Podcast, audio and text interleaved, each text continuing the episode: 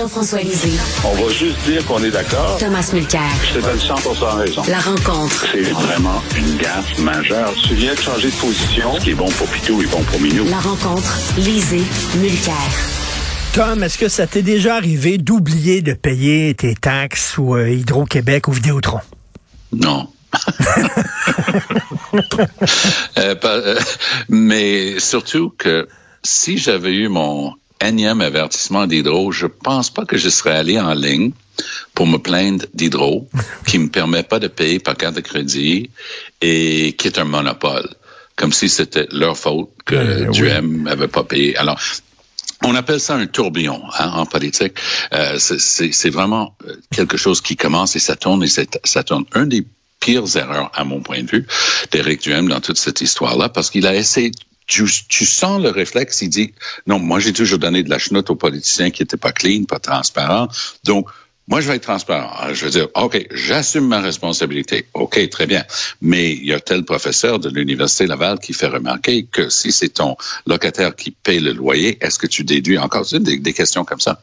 Il dit, Non, c'est fini là, on n'en parle plus. Euh, ben non, c'est pas toi qui décide ça. Ben oui. Toi qui, qui donnais des leçons de morale devant ton micro là, tous les jours à tous les politiciens, tous les élus pour leur manque de transparence, tu devrais répondre, donner des réponses complètes. Non, il n'y a plus rien à voir ici. On dit en Angleterre, nothing to see here, move on. tu sais, on- comme la- la- un Bobby à Londres, tu sais.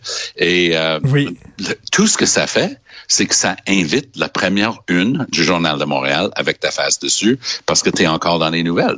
Donc, il, il, il, il essaie de se dépatouiller là-dedans. Hey, écoute, je l'ai vécu à la radio anglophone le matin. Tu sais que je fais CJD le matin. Bon. Oui. Alors, il a fait une entrevue avec Andrew Carter, un gars vraiment très beaucoup d'expérience. Il donne une entrevue ce matin parce qu'ils vont avoir chaque chef euh, à tour de rôle. Bon. Alors, la réponse qu'il avait donnée la semaine dernière a fait capoter ses candidats parce que, comme tu sais, Eric Duhem euh, courtise la, la communauté anglophone. La semaine dernière, en réponse à la question, facile à prévoir, sur la souveraineté, il est allé avec ceci. Il dit, ben, je ferme la porte, mais je jette pas la clé dans Saint-Laurent parce qu'on sait jamais si un jour on n'aura pas besoin. Tous ces candidats à l'ouest du décarré étaient en train de exploser. Tu sais, ils, ils capotaient, c'était pas la bonne réponse que tu, tu, tu gardais la possibilité d'ouvrir cette porte-là qui est pas barrée à la souveraineté. Un matin, à CJD, ils pouvaient pas se, se nier, mais tu voyais qu'une équipe complète de communication avait retravaillé les lignes. Ah, mais tu sais, hein, personne me parle de souveraineté. Et puis tu sais, les, les jeunes sont pas en faveur. Puis, tu sais, sans les jeunes, on peut pas faire une nation. Donc, ils voulaient pas se dédire. Ils voulaient pas dire, ben, ce que j'ai dit la semaine dernière, ça tient plus. Il fallait qu'ils trouvent une autre manière de le dire. Puis tout ce que ça fait, je m'excuse, quand, quand on est dans un trou, on arrête de creuser. Et lui, il est dans un trou, puis il continue de creuser. Et euh, oui, puis il creuse, euh, il creuse, il s'en va vers le bas. Là. Tu sais, tu sais, quand tu es dans l'eau, puis tu tombes dans l'eau, là, tu penses que tu t'en vas vers la surface, mais finalement, tu te rends compte que oui. tu es en train de gratter le fond là, Ah oui, de la dans rivière. le mauvais sens. Ah, Exactement, c'est ce qu'il fait. Euh, Jean-François, je l'avoue, ça m'est déjà arrivé, moi, d'oublier des fois de payer un truc, mais tu reçois un avertissement, puis tu payes tout de suite rubis sur l'ongle. Oui, bon, euh, dans le cas de dans le cas d'Hydro, euh, il dit ben c'est parce que j'avais changé d'adresse ou je ne sais trop. Hydro aurait dû se rendre compte qu'après 12 avis auxquels j'ai pas répondu, euh, qu'il fallait qu'il me trouve ailleurs. Hey, t'es rendu compte que pendant euh, un an, est-ce qu'il y avait 12 avis? En tout cas, pendant longtemps, tu n'as pas payé ton hydro. Pensais-tu que c'était gratis? Pensais-tu que tu Ben oui. parce que tu faisais des bons commentaires à la radio, Hydro avait décidé de plus charger ton électricité? Euh, le, le problème, Là, c'est parce qu'ils sont dit, tu sais, ils sont dit, ils ont tellement pas d'argent qu'ils sont obligés de prendre la douche, euh, toute la famille au grand complet. Là. Exact, la maudite douche. Mais le problème, c'est que, euh, bon, euh, c'est pas- d'abord, ces problèmes de taxes, euh, de, de, de, taxes municipales, euh, comme dit Tom, à un moment donné, il dit le dossier est clos. Le dossier est clos, mais ça se peut même que ça soit illégal, son affaire. Tu sais, ça se peut que ça soit illégal d'avoir fait payer euh, son, son locataire. Ensuite, euh, arrivent les taxes scolaires, puis là, maintenant, on apprend que c'est le cas d'Hydro. Là, on l'apprend parce que quelqu'un dans un autre parti, je suppose, s'est souvenu qu'il avait dit ça à la radio à l'époque. Mais le problème de ce, de ce cumul, c'est que ça, ça pousse au ridicule. Et hier, sur les réseaux sociaux, c'était extraordinaire. Par exemple, il y a quelqu'un qui dit Bon, est-ce que ça veut dire que si Éric Duhem est premier ministre, on n'a plus besoin de payer notre hydro puis nos taxes? Euh, quelqu'un qui dit, euh, bon, est-ce que ça veut dire que avec euh, Duhem premier ministre, on n'aura plus besoin de payer la dette du Québec? Il y en a un qui dit, ben pour les taxes scolaires, il pensait que c'était les enfants de son locataire qui devaient payer ça. Donc, c'est le ridicule. En politique, le ridicule tue. OK? Quand tu deviens un objet de ridicule, c'est vraiment, tu peux plus rien dire. On n'entend plus ce qu'il dit. Je ne sais pas s'il a fait des annonces hier ou avant-hier, mais on n'entend plus ça. Non, Et c'est en train de miner sa mais, mais, mais, mais Jean, françois pour sa base, il s'en fout. Je suis convaincu. Tom. Ça, c'est sûr, parce que c'est une conspiration. Ben J'étais en train de faire une émission à vendredi à TV. Puis euh, un des autres panélistes était un ancien conservateur qui commençait à suggérer que la ville de Québec était peut-être en train de régler des comptes avec euh, Duhem. Et, ça n'a pas pris longtemps. après la fin de semaine, lundi, là, tout d'un coup, c'était une conspiration contre Duhem. Quand tu, verses dans le controverse ben et la conspiration, c'est un, deux, trois, go. Alors moi, je me suis dit, je rêve. On est rendu là. Et j'ajouterais que il y a un élément au-delà de un, un temps pas payé. Il y a un élément que si tu sais pas que tu n'as pas payé ton hydro, mettons que c'est ça la réponse, ben est-ce que tu es capable de gérer la plus, deuxième plus importante province au Canada avec des budgets de dizaines de milliards de dollars, avec des problèmes de structure, des choses à corriger? Si tu n'es pas capable de gérer tes propres patentes à toi, comment peux-tu oser devant oui, mais, millions de personnes dire que tu peux gérer le Québec? Tom, il dit qu'il y en a beaucoup en, dans la tête. C'est ça qu'il a dit. Là. Il a dit, Antoine, j'en ai beaucoup dans la tête. Là. Contrairement à tous les autres Québécois qui n'ont rien entre les deux oreilles. C'est ça qu'il faut comprendre. Jean, Jean-François, euh, euh, euh, François Legault avait fait un parallèle entre l'immigration et la violence. Il y a eu un tollé. Et soudainement, la reine est morte. Il a été sauvé par la cloche. Moi, je me suis dit, il est chanceux. Donc, il va enterrer ce sujet-là, puis il va passer à autre chose. Eh bien non. Il persiste et signe. Alors, il arrive maintenant en disant que la menace du français, bon, c'est l'immigration non francophone. Jean-François, tu as lu dans ton journal ou euh, auquel tu collabores, Le Devoir, les résultats de cette étude de la Fondation pour l'alphabétisation. Le corps des diplômés universitaires et les deux tiers des diplômés secondaires sont analphabètes fonctionnels. Ce ne sont pas les immigrants qui représentent la plus grande menace aux Français, c'est nous. C'est nous. Est-ce qu'il y avait une question là-dedans? Euh? oui, mais est-ce que tu es d'accord ou pas? ben, les, moi, je me suis beaucoup intéressé à ces questions-là. Puis, euh, euh, quand j'étais au PQ, on, faisait une, une de nos, un de nos engagements, c'était de déclencher ce qu'on appelait la décennie de l'alphabétisation pour faire augmenter la littératie de façon importante. Puis il y a des exemples étrangers où, lorsqu'une société s'est mobilisée, ça a été le cas. Et lorsqu'on regarde les chiffres comme tu le fais, c'est désolant, c'est catastrophique. Puis ensuite, quand, quand tu compares, tu dis oui, mais c'est pire en Suisse. Quoi? Oui, c'est pire en Suisse, mais ben, voyons, les Suisses doivent. Bon, alors c'est un phénomène, euh, c'est un phénomène euh, mondial, occidental important, et, et le Québec n'est pas très différent de ce qui se passe dans les autres euh, pays. Donc, c'est pas la même question de savoir tous ces analphabètes parlent français. Tous ces analphabètes savent euh, se, se, diriger dans la société. Ils ont toutes sortes de stratégies euh, pour euh, pour pour bien fonctionner. Ça ne veut pas dire que c'est des idiots. Ça veut dire qu'ils n'ont pas suffisamment la maîtrise de, de, de la langue.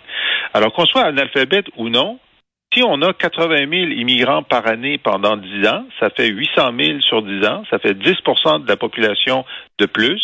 S'ils sont pas francisés, c'est sûr que la, proportion de non francophones à Montréal et ailleurs va augmenter. Ça, c'est pas c'est juste de la mathématique, de la mathématique pure.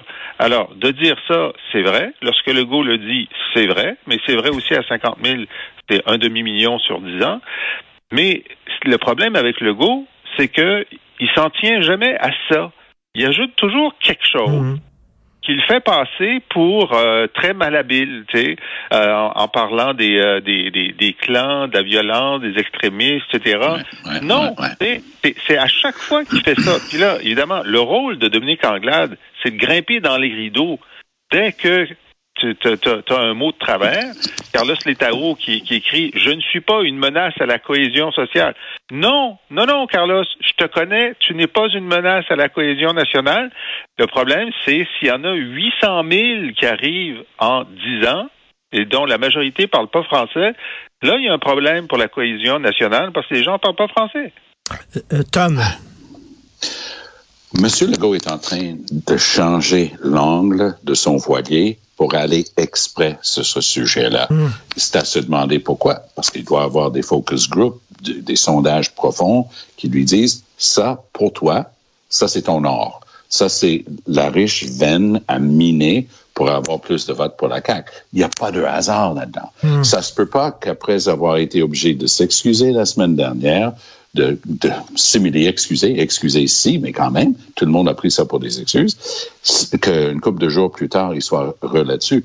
Puis le processus est absolument extraordinaire parce qu'il pitch le le tissé serré dans sa réponse. Il dit, tu sais, c'est pour ça qu'on est une nation. On s'est serré les coudes pendant la pandémie. Lorsqu'il était devant les panélistes, parce qu'il y a eu un truc il y a deux dimanches à Radio Cannes où chaque euh, chef de parti était présent, Duhem a dit quelque chose de vrai. Il a dit, mais vous savez, on a, eu le pire bilan de, de morts par 100 000 populations euh, lors de la pandémie. Il, a été challengé tout de suite par quelqu'un. Il dit, oh, je sais pas ce que disent les experts. Allô? Pas une question de débat, c'est une question de fait. Et on voit que le go essaie avec des appels à ce fibre nationaliste, d'essayer d'effacer l'ardoise de la réalité de la piètre performance du Québec lors de la pandémie, en disant qu'on est tricoté serré, puis on se serre les coudes et ainsi de suite. Donc, c'est pas involontaire, c'est pas un accident de parcours. Il a décidé que son voilier, il change un petit affaire d'approche parce qu'il veut atterrir là et il n'y a pas d'accident ni de hasard là-dedans. Euh, rapidement, euh, euh, Jean-François, la réponse de Trudeau à Poilièvre. Ah, ben écoute, c'est la première fois que je voyais Trudeau intéressant depuis au moins six mois, ou depuis l'élection, finalement de 2019. hier, il a commencé bon, à parler de la reine, etc. Je dis, oh mon Dieu, que ça va être plate. Puis là, il se met à parler de Poilièvre. Puis là, il s'allume. Puis là, il est mordant. Et là, il dit des choses comme euh, on peut pas euh, faire en sorte que, euh, que le, la réponse à l'inflation ce soit plus de pollution. ça, c'est bon, ça. C'est bon, c'est pas mal bon. Puis il y a plusieurs arguments. Là, il dit avez-vous avez-vous remarqué que sur les armes à feu, là, on a un problème au Canada, puis que les, les, le lobby des armes à feu, puis le nouveau chef conservateur, eux, ils veulent relaxer les, les lois sur les armes à feu. Ah, c'est drôle, ça n'avait pas été discuté pendant la course au leadership des conservateurs. Puis là, il, il part, puis là, je me dis, hey, le gars vient d'avoir une dose d'adrénaline. Mmh. Il a décidé de se battre contre Poilievre, puis il a l'air à avoir du fun pour la première fois depuis donc l'élection de 2019. Je dis tiens, bravo, ça va, ça va commencer à être intéressant. Oui, mais moi j'ajouterais ceci en termes de stratégie profonde. Quand l'autre est en train de parler de toi, donc pour Poiliev, nouveau chef de l'opposition, que le premier ministre soit en train de parler de lui, de ses gagos et tout ça, il y a quand même une victoire là-dedans. Tu as réussi. C'est toi qui as établi l'agenda. C'est quoi le sujet? Voici, c'est un, deux, trois.